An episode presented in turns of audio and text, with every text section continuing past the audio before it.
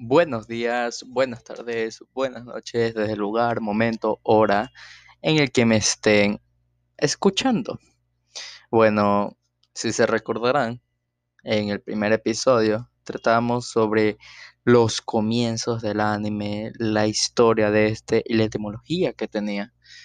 Ahora vamos a ver un poco más, ya no solo de historia, sino de lo que es el anime en sí, sus características, lo que los géneros que puede llegar a tener y de ser posible también lo que lo que significa no solo para la la cultura japonesa, sino también lo que significa para muchos otros que no viven en ese país, pero que disfrutan viendo sus obras. Bueno, mi nombre es Jorge y comenzamos con las características del anime. Como primer punto, tenemos la trama de esto de aquí.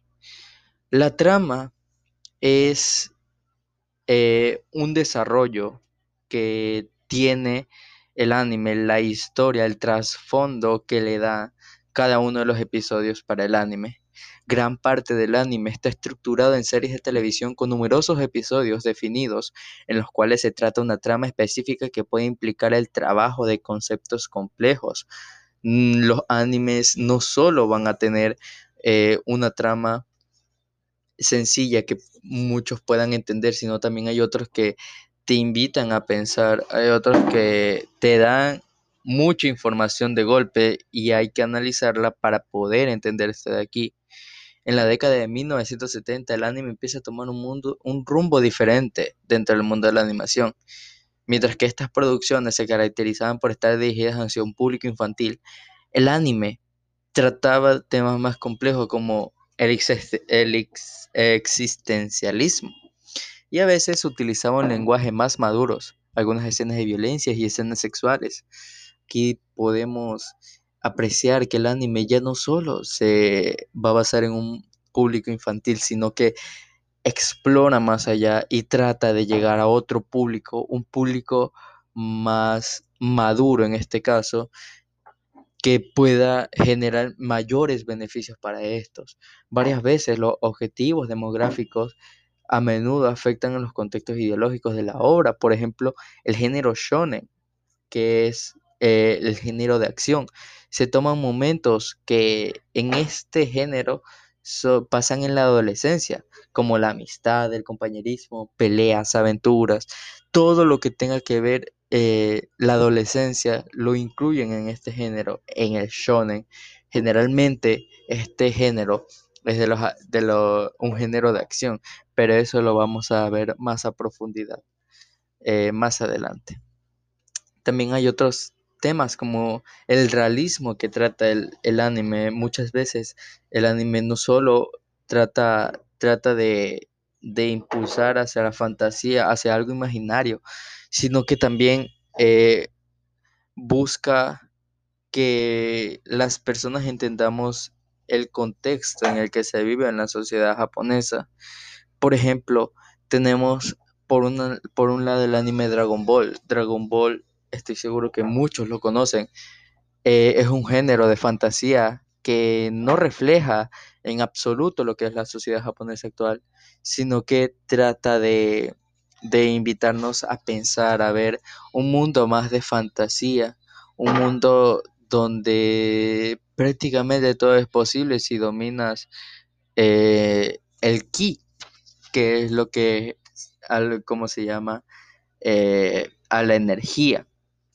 Sin embargo, hay otros, eh, hay otros animes o que, tratan de lo que se vive en Japón. Por ejemplo, hay un anime muy famoso que es Tokyo Magnitude 8.0, que más que un anime es una película eh, en anime que trata sobre los terremotos o lo que puede llegar a causar terremoto, un terremoto en la sociedad japonesa. Sabemos que eh, en Japón eh, está, está en parte en el círculo de fuego donde ocurren todos estos acontecimientos y donde eh, es propenso a que se genere un terremoto. Y esto es lo que trata de ver este anime, que, que se entienda la magnitud que, que tiene, el impacto que genera un desastre natural como lo es un terremoto y así muchos más que tratan sobre el realismo muy aparte de la fantasía. También tenemos la cómo el anime vincula la humanidad con la naturaleza y la tecnología e incluso con, con la fantasía. Pues si hablamos de tecnología, eh, si, si se hace un anime con la tecnología o que tenga que ver las tecnologías que tenemos ahora, eh, se va a hacer un anime muy eh, normal, normal para nosotros y al final al público le va a aburrir. Por eso es que muchos animes exploran más allá y se dejan llevar por la imaginación, convirtiéndolo tanto en un anime que trata sobre la tecnología y también sobre un mundo fantástico. Tenemos el anime Mahoka Touto ni no Ritousei, que es una escuela de magia que utiliza la tecnología como medio para transmitir esta magia. Además también el anime es muy famoso por tener referencias a su propia cultura, eh, pues sabemos que los japoneses son nacionalistas de corazón. Ellos eh, su país lo llevan por delante de todo, obviamente no de la familia ni de la salud, pero se sobreentiende el, mi, eh, a lo que me quiero referir.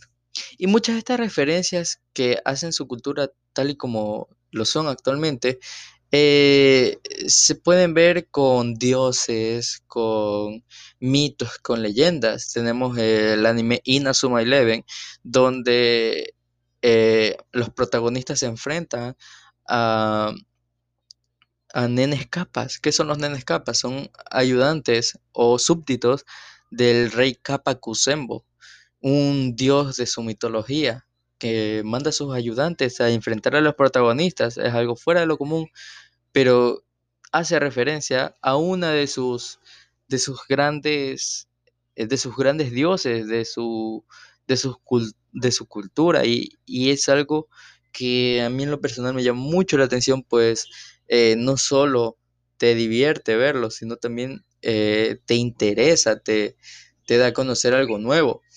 Y muchas de estas características se pueden ver eh, reflejadas en los animes. y pasando con las características, pues no solo son esas, sino también muchas, muchas más de las que no he nombrado, pero hombre, las, las principales, también tenemos los géneros del anime. Bueno, los géneros del anime se dividen en varios, eh, como una película, como, eh, como una serie de televisión, también el anime tiene géneros. Tenemos, eh, pero voy a nombrar los principales, que son el shounen. El shounen literalmente significa niño, que es un tipo de anime que está dirigido a, a, a personas entre 12 y 18 años, donde generalmente el desarrollo se ve en adolescentes. Por ejemplo, One Piece, Naruto, Dragon Ball, donde se puede ver que estos animes tienen un protagonista adolescente. También tenemos el shoujo, que el shoujo ya es para niñas.